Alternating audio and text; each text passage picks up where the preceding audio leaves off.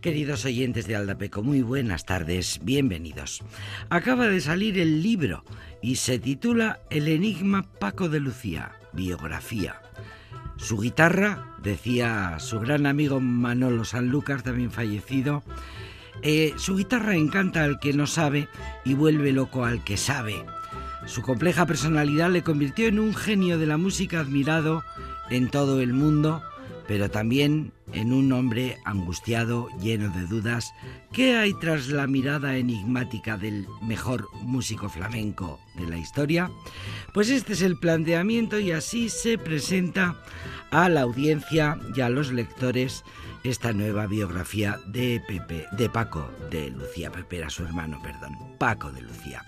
Pues este es el planteamiento de este libro que ya está a la venta y que cuenta cosas que ya se han publicado, que ya se saben, cosas conocidas, como que Paco de Lucía aprendió a tocar la guitarra en su casa gracias a su padre, que cual padre de Leopold Mozart, acordaos, de que el padre de Mozart fue realmente el artífice de toda de los inicios precoces de la música de su hijo, pues en el, fue el mismo caso, el caso del padre de Paco de Lucía, fue quien elaboró el ambicioso plan que llevó a cabo con su hijo y gracias al tesón del padre, pronto Paco de Lucía se convirtió en un virtuoso que superó, como todos sabemos, a todos sus maestros e hizo de su primera gira mundial con solo 14 años. Fíjate qué paralelismo se puede hacer con el de la biografía del propio Mozart. dos padres empeñados y decididos en exprimir todo el talento de sus jóvenes criaturas.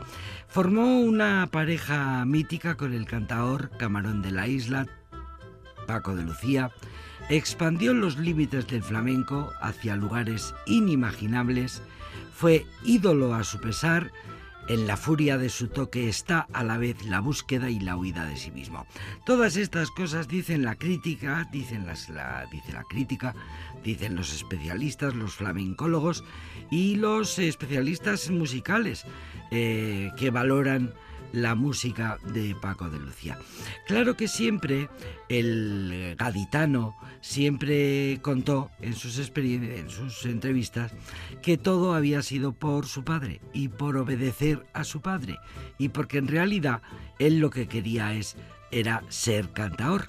Nunca lo consiguió y con ello vivió hasta su repentina e inesperada y prematura muerte este próximo febrero hará 10 años, sufrió un infarto en la playa, estaba jugando en la playa con su hijo, en la playa donde vivía con su familia, en Playa del Carmen, México. César Suárez, periodista madrileño, autor de varias biografías, entre otras una muy celebrada sobre el pintor Sorolla, es el autor de esta biografía, aporta material inédito, profundiza en las razones de la mm, permanente insatisfacción que siempre mostró el músico y la extrema sensibilidad que siempre mostró el músico a lo largo de su vida y de su carrera. Carmen Linares, la cantaora premio Princesa de Asturias de las Artes, dijo, dice de esta biografía, nada más terminarse el libro de César Suárez, dijo, Paco de Lucía es el artista más rotundo del flamenco, el único que nos ha puesto de acuerdo a todos los artistas y aficionados. Este libro no es solo la biografía de un genio, quien abre sus páginas toca el flamenco. La propia hija de Paco de Lucía, Casilda Sánchez Varela, escribió, desde que murió mi padre busco estar con gente que me cuente cosas de él que yo no sabía, para completar el puzzle, para traerlo de vuelta. En este libro, que leí casi sin aliento, me he encontrado muchos pasajes de los que no tenía noción, de su historia y de su alma. Para los que lo quisimos no existe mayor regalo. Bueno, pues dos de los mejores comentarios que se pueden tener sobre este libro recién publicado que podemos adquirir. La biografía recuerda que Paco de Lucía nunca se sintió satisfecho con ninguno de sus discos y que no quería ni escucharlos que tenía cuenta el propio autor del libro que tenía Paco de Lucía una aspiración eh, de perfección tan grande, una autoexigencia incorregible y a la vez un sentido de la responsabilidad y una humildad que nunca le permitía sentirse satisfecho. Su dominio de la música era tal desde pequeño que no le daba importancia, se le daba muy bien, era su gran talento. Por eso Paco pensaba que los demás le halagaban demasiado, que no se lo merecía, incluso pensaba que le tomaban el pelo. Siempre estaba buscando demostrarse hasta dónde podía llegar, retándose a sí mismo qué nuevos temas podía componer para conseguir superarse a sí mismo. Y con esa facilidad y con ese talento que Dios le dio, y que su padre supo ver desde el principio y a pesar de que Paco no acabó de disfrutarlo, mira qué versión, mira qué versiones hacía, mira esta versión que grabó un día de una música muy cercana a nuestra, muy de aquí. Thank you.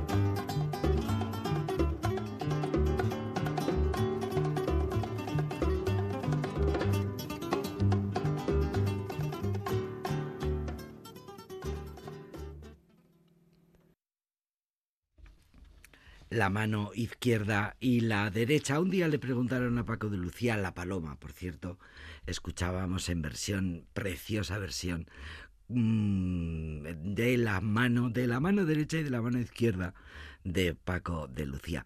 En 1976 Jesús Quintero, el loco de la colina, eh, entrevistaba a Paco de Lucía en su programa de televisión española La Hora de, y el periodista le preguntó qué mano era más importante a la hora de tocar la guitarra.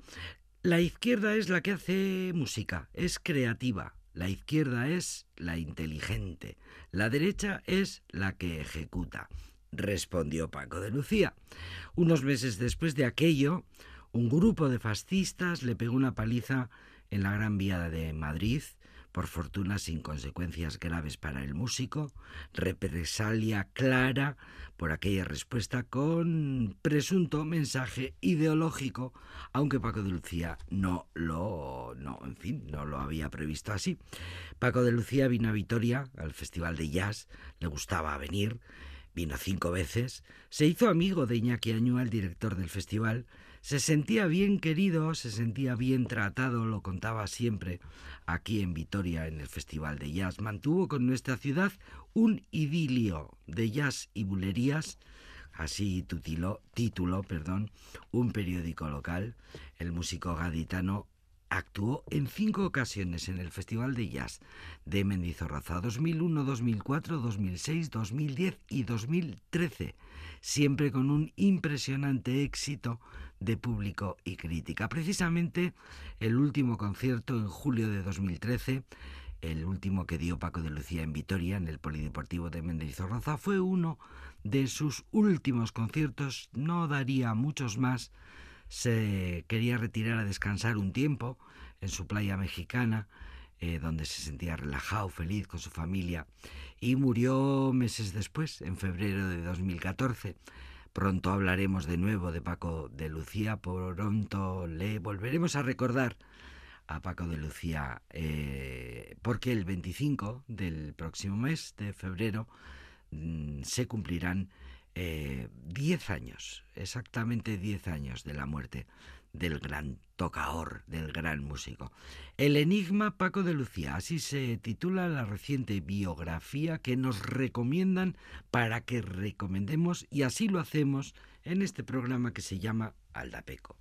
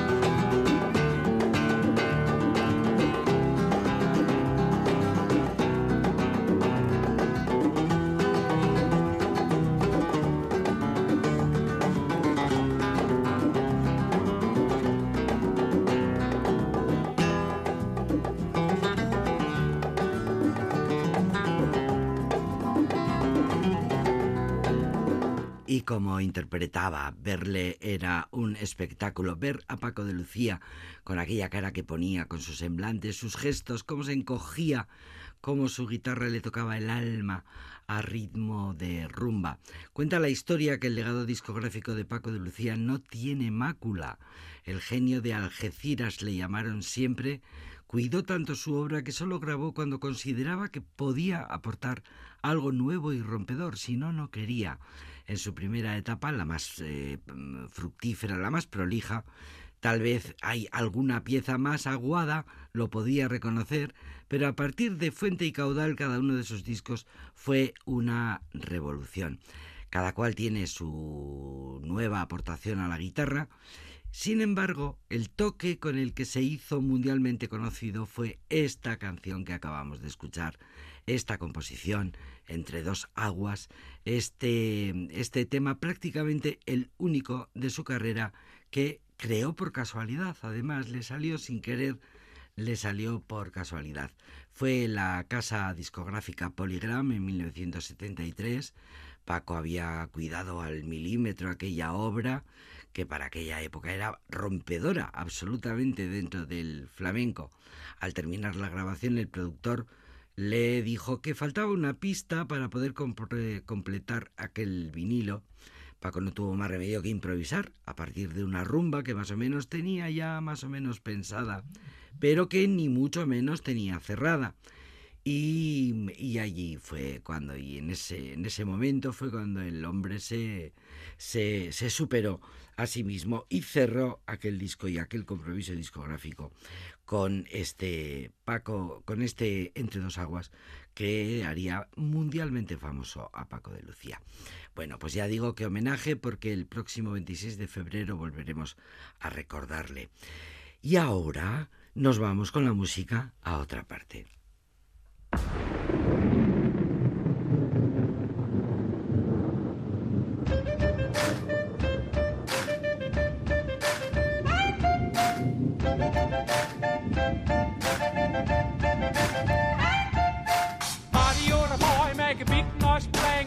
Street, gonna be a big man someday. You got mud on your face, you big disgrace, kicking your can all over the place, singing, We will, we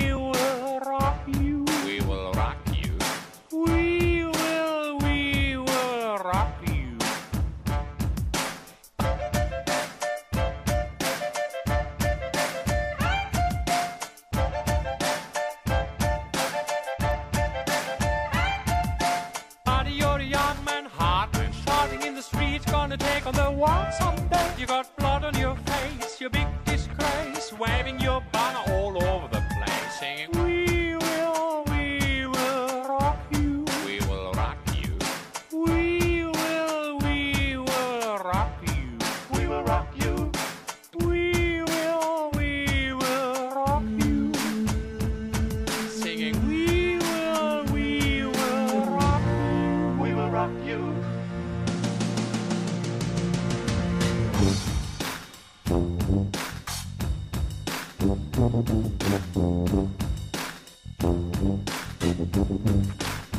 Thank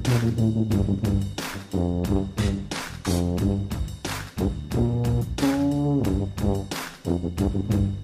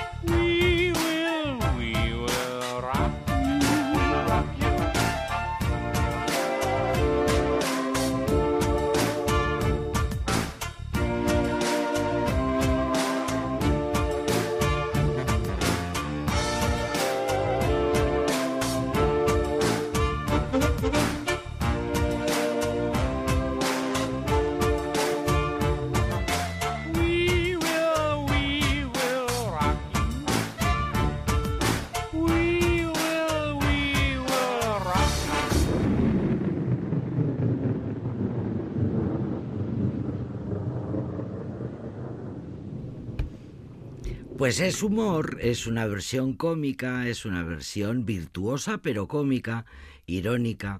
Eh, es la idea de una gran orquesta dirigida por un virtuoso artista que hace de la ironía y del humor iconoclasta su seña de identidad. Y esta canción tan épica que suena de manera épica siempre en los grandes estadios deportivos, pues viene a ser ahora esta cosa tan divertida que acabamos de escuchar. Música de baile adecuada para una tarde de sábado cualquiera, a cargo de una orquesta alemana, la Palast Orchestra, eh, una formación creada por su líder, Max Raab, un genial barítono con un amplio registro vocal, lo acabamos de escuchar, que le permite alcanzar las notas más altas y también las más graves y en el mejor tono en el que se puede cantar. Y con ese teje de ironía y buen humor tan difícil de, de representar, tan difícil de expresar y ganas de divertir al personal, que es una de las otra de las señas de identidad de esta formación. Eh, además la historia del grupo es muy es muy graciosa. El Max Rapp es un cantante alemán, barítono, como digo. Eh, bueno, em, era un enamorado de la música, es un chico joven, muy aficionado, muy enamorado de la música de la década de los 20, de los 30.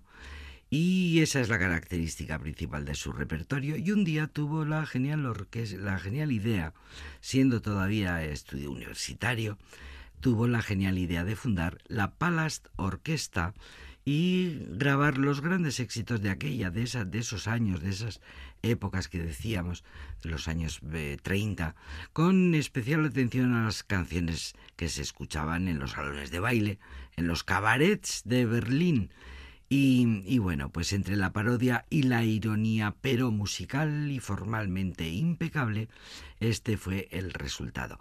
La anécdota eh, se refiere a uno de sus primeros conciertos en público en el año 1987. Habían sido contratados eh, Max y su orquesta eh, para mm, entretener al público que acudía al Theater Ball, eh, a un importante concierto que estaba organizado en aquella fecha, y esta orquesta iba un poco a entretener el entreacto, el descanso, pues como un acto secundario para entretener al público en la espera entre el primer acto y el segundo. El caso es que la orquesta de la Palace Orchestra empezó a actuar en el vestíbulo, tal y como estaba eh, preparado todo, y se dio la circunstancia de que de repente la orquesta estaba completamente rodeada por el público y el patio de butacas principal vacío. Bueno, así se dio a conocer esta orquesta de la que escuchamos otro de sus grandes eh, invenciones.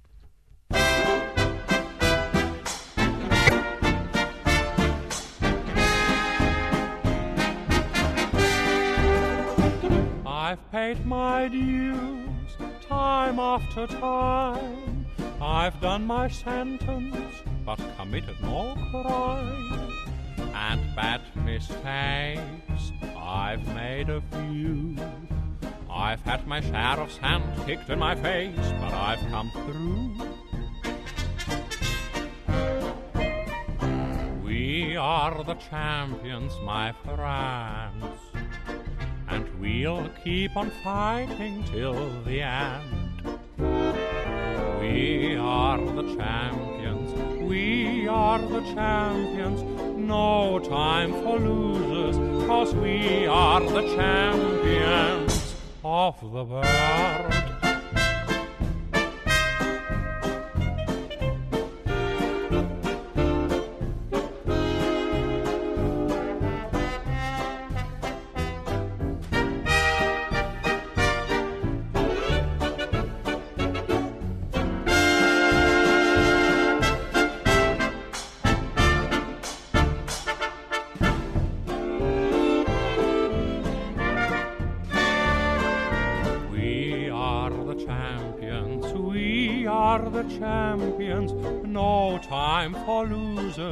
We are the champions of the world.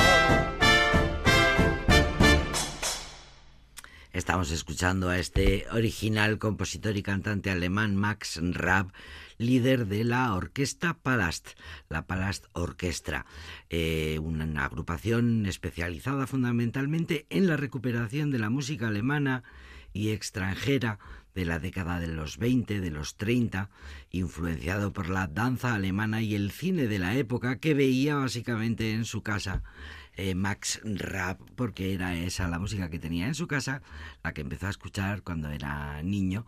Eh, una música de gran éxito en Alemania y en Estados Unidos y que fue la que este joven músico empezó a practicar cuando era pequeño. Él empezó a mostrar su interés por la música eh, precisamente, pues eso, con los discos que le que tenían sus padres en su, en su colección personal. Estudió música en la Universidad de las Artes de Berlín. Su idea era la de ser barítono, la de convertirse en barítono.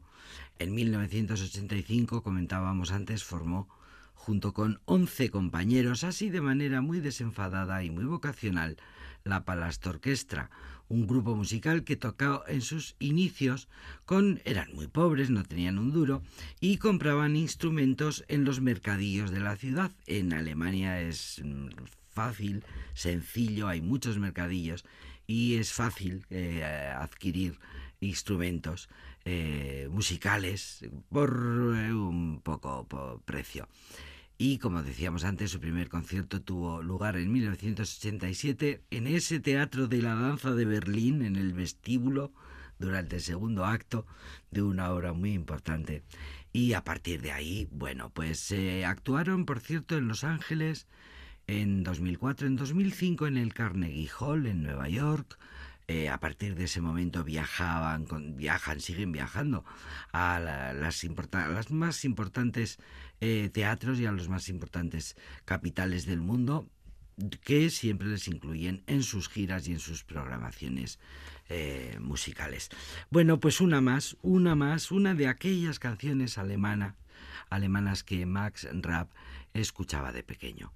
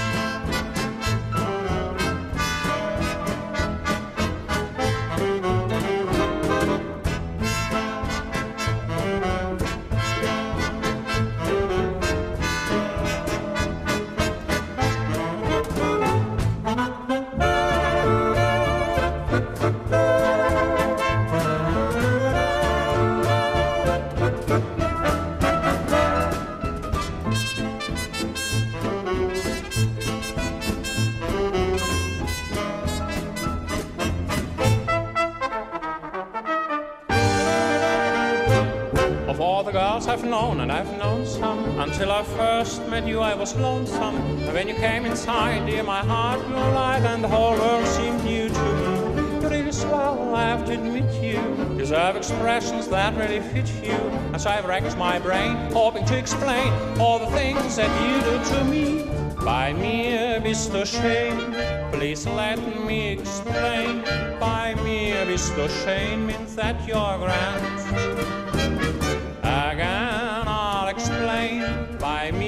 Du schön. It means you're the fairest in the land. I could say Bella, Bella, even say wunderbar. Each language only helps me tell you how grand you are. I try to explain. By me bist du schön, so kiss me and say you'll understand.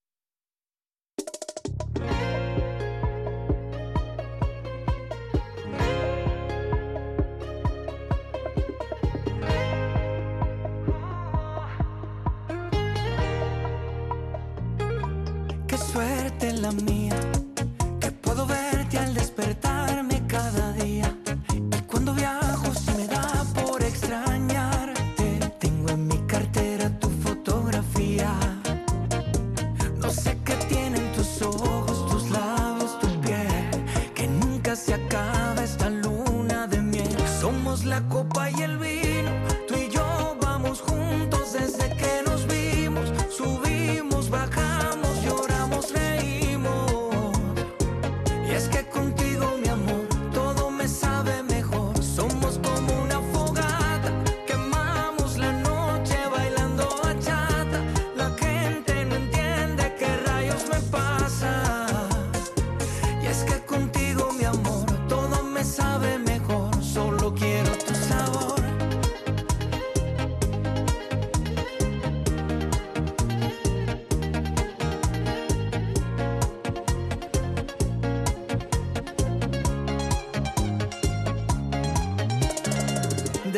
Desde esa noche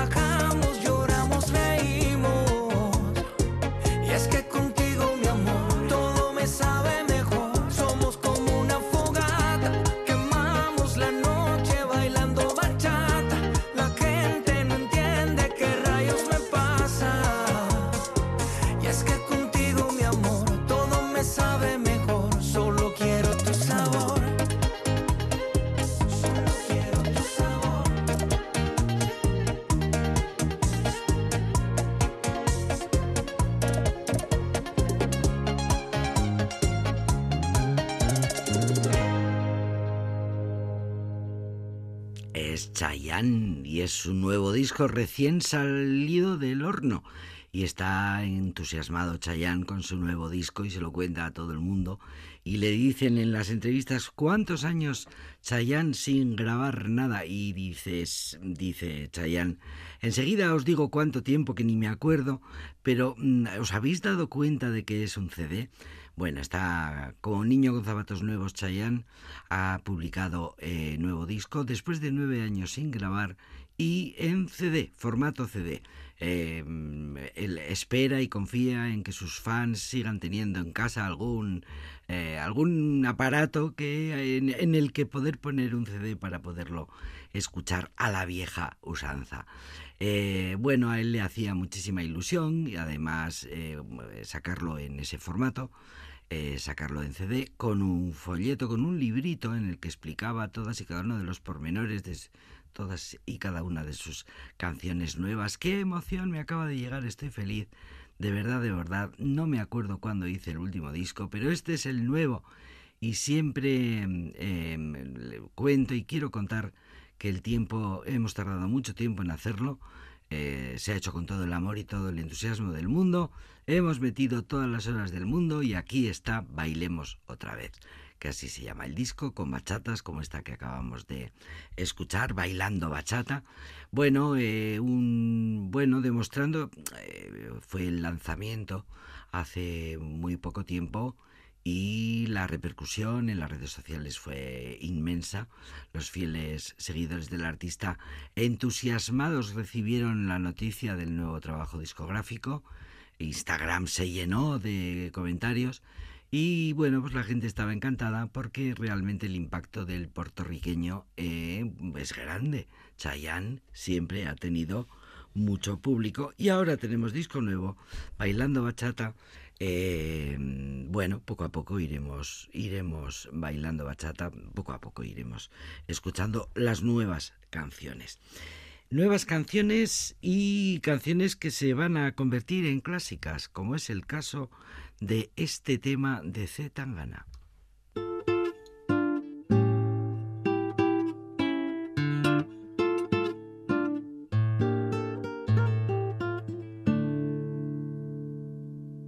Esta ambición desmedida por las mujeres, la pasta y los focos me está quitando la vida muy poquito a poquito a poco. Me pregunta la prensa, Puchito, ¿cuál es la maña? Sin cantar ni afinar. Pa' que me escuche tu España.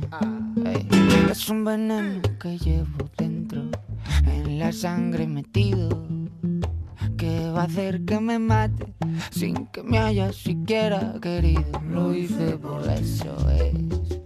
Lo hice por ti, ¿Cómo lo hice por Lo ti, hice por ti, mami. lo hice por ti, Vamos,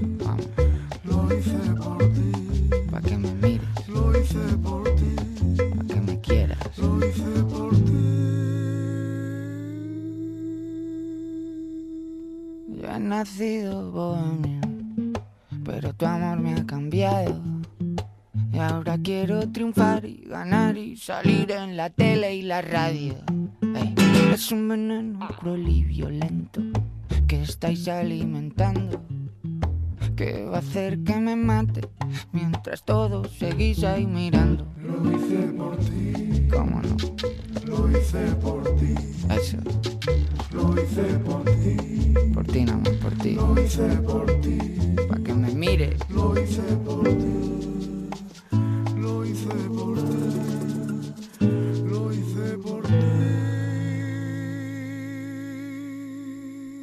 recuerdo al chaval hambriento que no invitabais al baile.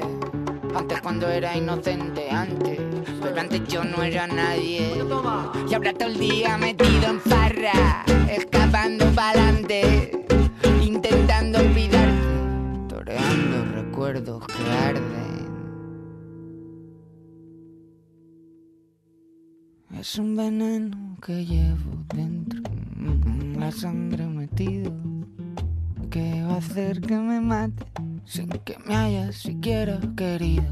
Ey, es un veneno que llevo dentro, en la sangre metido, que va a hacer que me mate sin que me haya siquiera querido. Eso. Opina más. Pa' que me quiera. Lo hice por ti,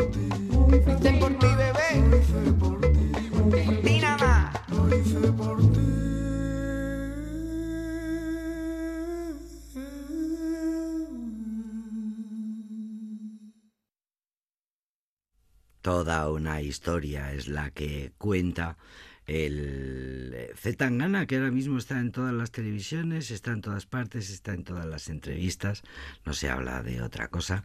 Eh, su documental ya se había estrenado en el Festival de San Sebastián, había gente que ya había podido verlo, pero ahora se acaba de estrenar, eh, se empieza a emitir en Movistar, en una plataforma, con lo cual ya pues se llega al gran público. Mm, De esta ambición desmedida, eh, la ambiciosa, la, la- la desmedida ambición de, de Tangana es lo que cuenta esta serie de tres capítulos, dice Antón Álvarez Alfaro, eh, más conocido por su nombre artístico Z Tangana, que no es un documental, sino eh, que no es una gira, que es una tragedia en tres actos.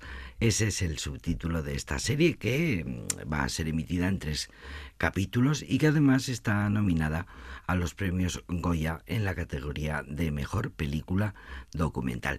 La es la historia en realidad de cuatro años de trabajo desde la grabación del disco El Madrileño, que es eh, un antes y un después en la carrera de C. Tangana, cómo se produce todo ese lanzamiento de ese disco y cómo después empieza eh, el proyecto más ambicioso de su carrera, una gira que le va a llevar por todo el mundo y en la que él quiere revolucionar el concepto de un espectáculo en directo. Esta ambición desmedida lo reconoce siempre lo dice humildemente, su ambición es desmedida y la gira al final, el documental no es un documental, no es una gira, es una tragedia, porque pasaron momentos muy graves, es cosa muy sabida que en el mundo de la música las giras no siempre dan dinero y muchas veces dan muchos disgustos y muchas veces los productores eh, pierden todo el dinero, pierden mucho dinero los artistas que se empeñan en, llevar eh, un espectáculo, eh, bueno, muchas veces se arruinan, así que no es una novedad. pero bueno, es en este caso Zetangana el que lo presenta y en el que lleva, el que se encarga de llevar adelante una enorme producción. Eh, cuenta, entre otras cosas, eh, habla de la presentación aquel día en televisión, eh, en televisión española, cuando Operación Triunfo le invitó a presentar precisamente este eh, veneno que acabamos de escuchar, un veneno, que era su primera colaboración con Niño de Elche. Y como, bueno, pues le dieron muchos palos por aquella primera intervención, él explica por qué. Eh, bueno, un incomprendido, eh, bueno, una pelea también siempre con la industria y pues con la, con la industria televisiva, con la industria del discográfica. Por un lado está lo de siempre, la industria, mm, el mercado y por otro lado está el arte, la creatividad y las ganas de agradar y de sorprender y de renovar las propuestas musicales. Escuchamos otro de los grandes éxitos de su disco más exitoso hasta la fecha, el madrileño.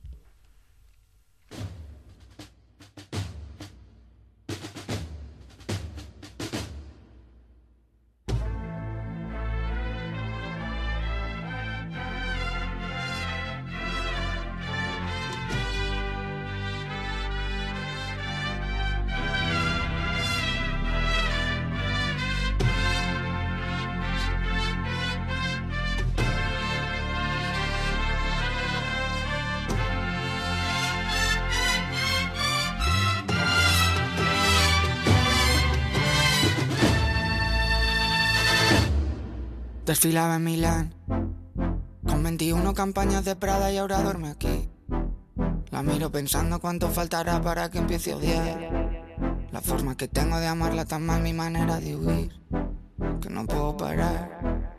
No he olvidado el olor de la que me follé en el baño de un garito borracho en Berlín. Escuchando un tecno que me hacía empujarla como un animal.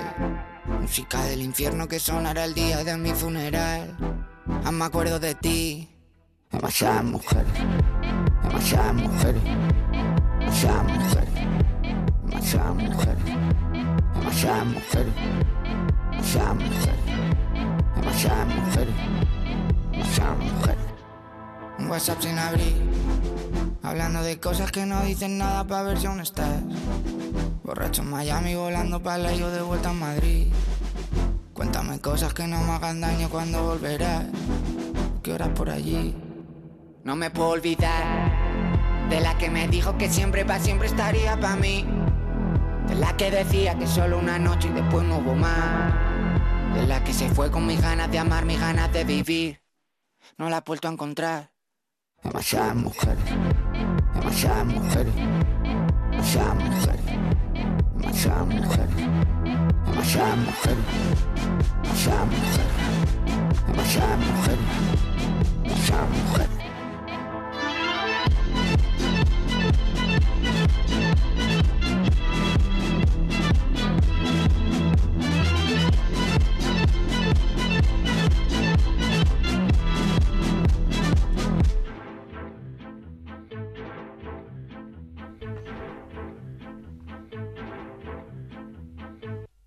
Y es el bueno otra de las aportaciones y de los descubrimientos eh, de Antón Álvarez Alfaro C. Tangana, al igual que Rosalía, el rescate de la de coplas como esta, eh, Campanera de Joselito, que seguro que habéis recordado, pues eh, bueno, ese rescate, esa reivindicación y ese recuerdo de esas joyas musicales vituperadas muchas veces denostadas, abandonadas eh, maltratadas que eh, tenemos en el patrimonio y que esto, gente, esta gente joven, estos artistas jóvenes, no han dudado ni un segundo en rescatar y en volver a celebrar.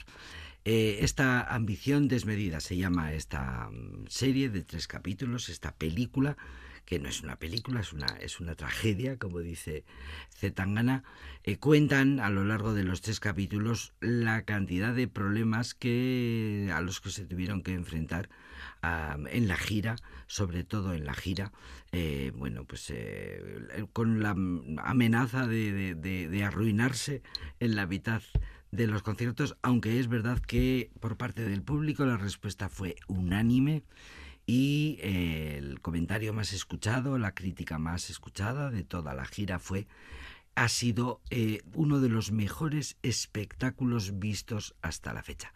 No hay ninguna duda, en eso la crítica ha sido unánime, en que la ambición desmedida de Zetangana le ha llevado a mm, proponer un espectáculo carísimo, probablemente ruinoso, pero sin duda un antes y un después en el mundo del espectáculo, de, bueno, de lo que es una gira, de lo que es la presentación de un disco por parte de un artista. Una persona enigmática, C. Tangana dice en sus colaboradores, enigmática hasta para las personas más cercanas. En este, en este afán de unir la tradición con lo nuevo, de recuperar la, eh, la tradición con, con la última creación, eh, escuchamos ahora otro de sus últimos éxitos.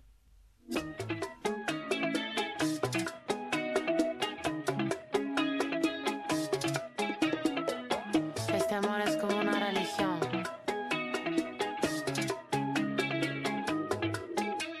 Asuntos peligrosos del pasado me persiguen todavía. Que la gente no olvidó y que me recuerdan cada día.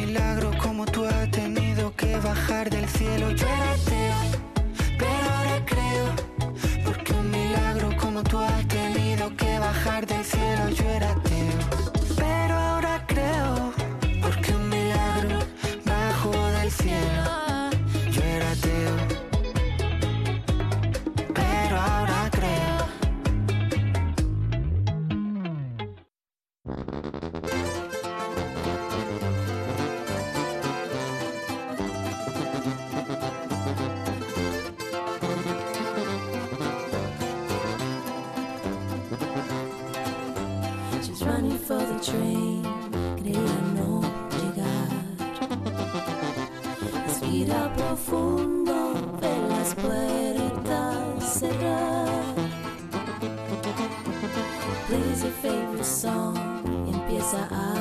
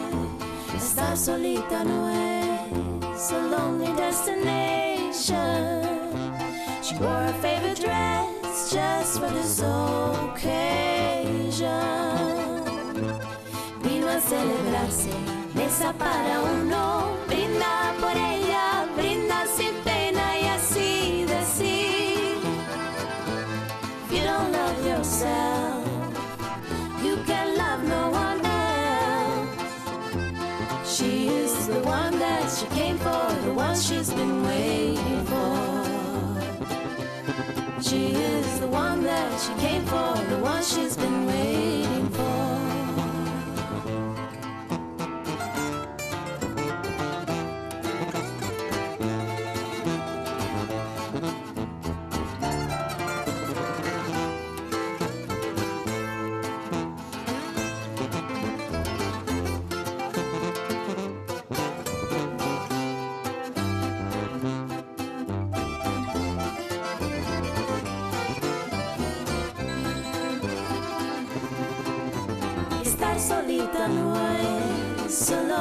destiny.